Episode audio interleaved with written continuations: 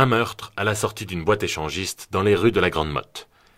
A priori, une histoire de jalousie. L'amant tue le mari. Mais très vite, l'épouse du mort et maîtresse du tueur est poussée sur le devant de la scène. Rivalité amoureuse, manipulation, tromperie. C'est d'autant plus facile que Diane Missler n'est pas une sainte. Elle aime les hommes, elle aime le sexe, et a des mœurs légères que certains qualifieraient même sans hésiter de dépravées. Mais cela suffit-il à faire de la veuve sulfureuse une manipulatrice sanguinaire? La réponse dans l'épisode du jour de Parloir, le podcast de Midi Libre sur les grandes affaires criminelles de la région. Il est environ 3 heures du matin, ce 22 avril 2007, à la Grande Motte, à la sortie de la boîte de nuit échangiste Le Vénusia. Cette nuit-là, Paul Missler va pousser un cri long et déchirant. Une voisine, qui dormait pourtant avec des boules quiesses, se réveille en sursaut. Ça provenait des tripes. Il provenait d'un homme qui semblait souffrir énormément. Il s'effondre, grièvement blessé. Il vient de recevoir la lance d'un fusil harpon dans le dos. Le calvaire se poursuivra jusqu'à ce que la victime succombe, vingt coups de couteau plus tard. Sa femme, Diane, est à côté. Elle assiste à la scène tandis que Franz Diegelmann prend la fuite, avant d'être appréhendé quelques minutes plus tard, alors qu'il tente de se cacher derrière une voiture, couvert de sang. Ce garçon de café sans le sou vient d'assassiner un banquier fortuné sur le parvis d'un haut lieu de l'échangisme de l'héros. Mais s'il l'a tué, ce n'est pas par hasard, mais par vengeance. Lui, amant éperdument amoureux de Diane Missler, a tué le mari et bourreau de celle-ci. Elle, belle malgache sulfureuse, se disait tyrannisée par son mari sadique, qui, en plus de la frapper, lui imposait des relations sexuelles avec d'autres partenaires notamment lors de partouzes dans les clubs échangistes qu'il appréciait tant. Alors, Franz Diegelmann a tué par amour. Il reconnaît tout, le meurtre, la préméditation. Diane Missler, elle, n'a bien sûr rien à voir avec tout ça. Elle est une victime, elle aussi. J'ai pété un câble. Je ne supportais plus ce qu'il faisait endurer à Diane. Je suis très amoureux d'elle, je pense que c'est réciproque. Elle était en instance de divorce et nous avions projeté de vivre ensemble ensuite. Cette version tient le coup en réalité jusqu'à ce que Franz Diegelmann réalise qu'il est loin d'être le seul amant de Diane Missler. Pire, qu'il ne valait rien aux yeux de cette femme qu'il idéalise tant. Et surtout, que Paul Missler n'était pas un bourreau et que Diane choisissait elle-même les couples avec lesquels ils allaient s'envoyer en l'air. Une psychologue analyse d'ailleurs le profil du tueur. Un jaloux maladif qui ne supporte pas d'être trompé. Avec Diane Missler, c'est donc le coup de grâce. Et cette découverte de la vie volage de la quadragénaire, les gendarmes la font en la plaçant sur écoute. En trois mois, ce sont plus de 3000 coups de fil qui sont épluchés. Et c'est croustillant. Un séjour en Suisse pour un job d'hôtesse très frivole, des week-ends à Paris où elle retrouve pas moins de quatre amants différents coup sur coup. Elle aime visiblement les hommes, encore plus ceux qui sont plus âgés et très riches. Elle aime aussi la provocation. J'ai envie que tu me prennes sur place. ouais, comme une chienne enragée. Et si mon téléphone est sur écoute, il doit bander le mec. Et sa femme, ce soir, elle sera contente au moins. Alors, forcément, pour Franz Diegelmann, c'est la douche froide. Il résistera un moment, cependant, s'en tenant à sa version, malgré l'humiliation et la découverte des autres amants. Monsieur Diegelmann, qu'en pensez-vous? C'est une belle claque dans la tête que je prends. Et j'ai été un pauvre con. L'amour est aveugle. J'en ai été un bel exemple. Était-elle complice de l'agression de son mari? Elle ne m'a jamais demandé de le faire. Diane, également arrêtée un mois plus tard, va dans le même sens. Mais lorsqu'il est question des sentiments nourris à l'égard de Franz, elle lâche. Euh. Je n'en ai absolument aucun. C'était juste un partenaire de jambes en l'air. Plus tard, au cours du procès, interrogé sur le choix de ce partenaire, qui détonne avec son tableau de chasse, composé essentiellement d'hommes bien plus vieux et surtout très fortunés, comparé à ce barman sans le sou, elle dira simplement qu'il était juste à côté de la boutique dans laquelle elle travaillait. J'ai envie de baiser, c'est pratique. Il est juste à côté du magasin. Maître Iris Christol, vous avez défendu Franz Diegelmann. Pouvez-vous nous parler de cet homme? Quelle est sa personnalité? La personnalité d'un homme plutôt euh, simple, modeste, euh, droit, euh, travailleur en tout cas, euh, qui euh, avait travaillé de nombreuses années dans la restauration à Montpellier et avait euh, trouvé à s'établir dans un emploi également dans la restauration à la Grande Motte sur le quai. Un homme euh, séparé de, de, de, sa compagne, un enfant, euh, et qui, euh, au moment où il va rencontrer euh, Diane Missler, euh, est un peu, voilà, en transit, on va dire, entre une, une, histoire et une autre, et qui va donc se prendre de passion absolue pour euh, Diane Missler. Mais de passion absolue, mais euh, sous une forme et une approche extrêmement modeste et plutôt servile. C'est-à-dire que Diane Missler réalise que ce serveur de l'établissement à côté du sien, car elle tient un commerce de vêtements, euh, alors qu'il balaye tous les matins euh, la terrasse avant de l'installer du restaurant, euh, a pris l'habitude pour lui plaire à elle et lui être agréable de balayer devant sa porte à elle. C'est-à-dire que le premier lien qui va se faire entre ces deux-là, après un brin de conversation, un sourire, va être celui de euh, je me mets à ta disposition et euh, je fais pour toi ce que j'aimerais qu'on fasse pour moi, c'est-à-dire euh, je viens balayer. Et comme ça, tu trouveras la place nette et propre. C'est désormais sa parole contre celle de Diane. Chez le juge, Diane bénéficie d'un non-lieu jugé pour complicité d'assassinat, et Franz Diegelmann pour le meurtre de Paul Missler. Libre et plutôt confiante. Mais très vite, la situation tourne au vinaigre pour la malgache, dont les débats s'attardent finalement bien plus que prévu sur sa vie privée et sur sa sexualité débridée. Diegelmann, lui, campe sur ses positions. Il a été dupé, aveuglé par l'amour.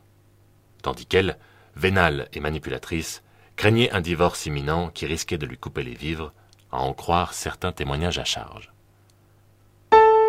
Elle n'hésite pas à prendre la parole, à se défendre. Elle affronte les jurés, les provoque. Oui, j'aime le sexe. Oui, j'ai des amants. Mais c'est pas dans le code pénal, non? Au Vénusia, on n'y va pas pour enfiler des perles, si vous voyez ce que je veux dire. Et si lui, il se fait des films, s'il s'enflamme, c'est son problème. Ce vendredi 24 avril 2011, le verdict est lourd. Diane en prend pour 25 ans de prison. Pour celui que l'avocat général a désigné comme son petit soldat, son bras armé, c'est 23 ans. Le verdict est plus lourd que les réquisitions. Yannick Philippona, vous êtes reporter à Midi Libre, vous avez suivi l'affaire Missler. Quelles sont vos impressions à l'issue du premier procès? À l'issue du, premier procès, il y, a, un double constat. D'un côté, côté Franz Diegelmann, il a réussi à, convaincre les jurés que Diane Missler l'avait bien manipulé, l'avait poussé à, assassiner euh, Paul Missler, ce qui n'était pas, acquis d'avance, puisque, je vous le rappelle, Diane Missler a comparu libre après avoir bénéficié initialement d'un non-lieu du juge d'instruction. Euh, c'est ensuite le parquet général qui avait fait appel et qui avait euh, décidé du renvoi de Diane Missler devant la cour d'assises. Donc il y a ce, premier constat, euh, les jurés, la cour d'assises de l'Hérault suit les réquisitions et même va au-delà et condamne donc Franz Diegelmann qui a tout de suite assumé son geste d'avoir d'avoir harponné puis asséné 20 coups de couteau quand même au, à son rival, à celui dont il, voulait prendre la, femme. Et deuxième gros enseignement de cette de ce jugement, de ce procès aux assises, c'est la, surprise Diane Missler qui se retrouve décontenancée puisque justement elle, elle pensait être, être acquittée. Pour elle, c'était plié. Du coup, on peut noter à l'audience une, attitude un peu nonchalante, un peu hautaine, un peu. Elle est assez mal passée. Hein. Elle, était, euh, l'image qu'elle a donnée d'elle, ça ne préjuge pas de sa culpabilité à ce moment-là, au début du procès, mais elle était visiblement trop, trop à l'aise, sûre de s'en sortir, parce que, je, le répète, elle a comparu libre après avoir eu un non-lieu. Et finalement, le, monde euh, s'écroule euh, autour d'elle et, elle part quand même pour 25 ans de prison euh, dans la stupéfaction de son camp. En octobre 2012, elle se présente de nouveau libre à son procès en appel. Ses avocats ont obtenu une liberté conditionnelle entre-temps. Mais désormais, Diane Missler a peur. Elle donne alors une interview exclusive à Midi Libre en amont de l'ouverture de son procès. Dans nos colonnes, la veuve crie son innocence. Selon elle, on l'a jugée sur sa façon de vivre. Elle revient aussi sur sa relation avec Diegelman, affirme n'avoir pas senti qu'il était fou d'elle. Il s'est fait des films. Yannick Philippona, Diane Missler a accepté de vous donner une interview. Quel est l'enjeu pour elle à ce moment-là? L'enjeu, c'est qu'elle est juste avant le, second procès. Elle a réussi à être libérée après sa première condamnation. Euh, l'enjeu, c'est tout simplement la, privation de liberté. Au premier procès, elle ne s'attendait pas à, ce que la foudre lui tombe dessus et qu'elle soit condamnée à 25 ans de prison. Elle était persuadée d'être acquittée. Donc là, elle va préparer quelque part sa défense à travers cette interview pour euh, déjà esquisser euh, tout, ce qu'elle va pouvoir se justifier devant la cour d'appel. Euh, en expliquant qu'effectivement euh, Diegelman est, passé à l'acte, mais qu'elle n'y est absolument pour rien, qu'elle n'avait pas vu qu'il était amoureux d'elle, elle ne parle pas du tout de manipulation, elle, adopte un, profil beaucoup plus bas, hein, avec, euh, on sent qu'elle prépare son procès et elle sent l'importance, puisque là, et après, il n'y a plus de possibilité d'un nouvel appel pour éviter l'incarcération qui, qui lui pèse au-dessus de la tête. Face à la machine judiciaire, Diane Missler n'est plus si sûre de gagner. À ses côtés, pourtant, la crème des pénalistes pour sa défense. Maître Fung est en effet rejoint par un certain Éric Dupont-Moretti. En face, c'est Maître Iris Christol qui défend Diegelman. Les deux parties campent sur leur position. Dupont-Moretti s'acharne. On est dans du rien, du sable, des attitudes. S'il y a l'ombre de l'once d'un doute, on doit acquitter. Si vous la condamnez, c'est un assassinat judiciaire. Mais l'avocat général, en ravivant le souvenir du divorce comme mobile idéal, emporte avec lui l'opinion publique, celle des jurés. Diane Missler est condamné à 18 ans de réclusion. Pour Franz Diegelmann, ce sera 15 ans. Diane Missler serre dans ses bras son fils, qui, après avoir vécu la mort de son père, voit sa mère partir en prison.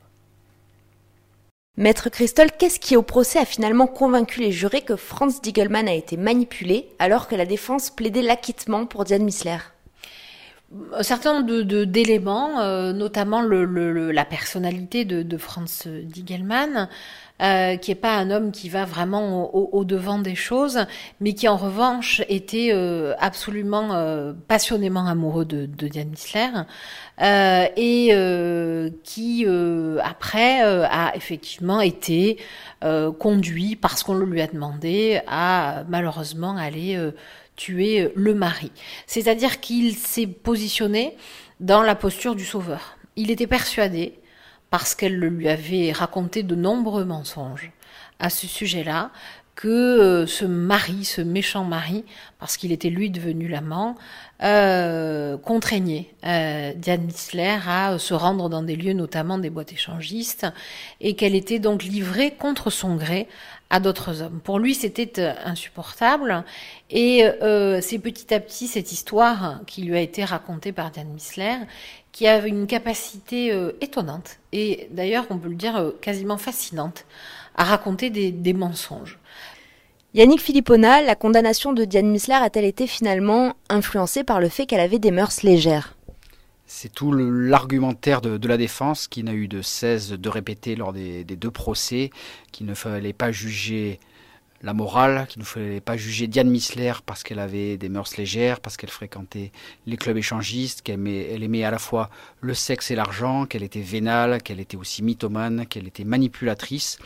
Tout, ça, la, défense l'a accepté, l'a revendiqué en disant que pour autant ça n'en faisait pas une, complice d'un assassinat qui aurait été euh, imaginé par euh, Franz Diegelmann qui se serait monté la tête euh, pour aller tuer l'amant de Diane Missler.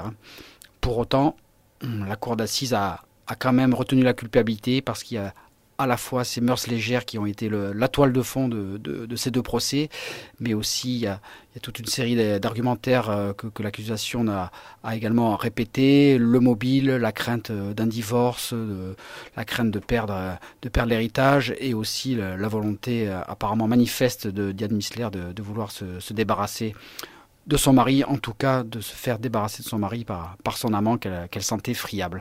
C'est euh, ce qui a emporté la, conviction euh, des jurés, à la fois de la cour d'assises de l'Hérault, mais aussi des jurés de la cour d'assises euh, des Pyrénées orientales qui l'ont finalement condamné à, à 18 ans de réclusion criminelle.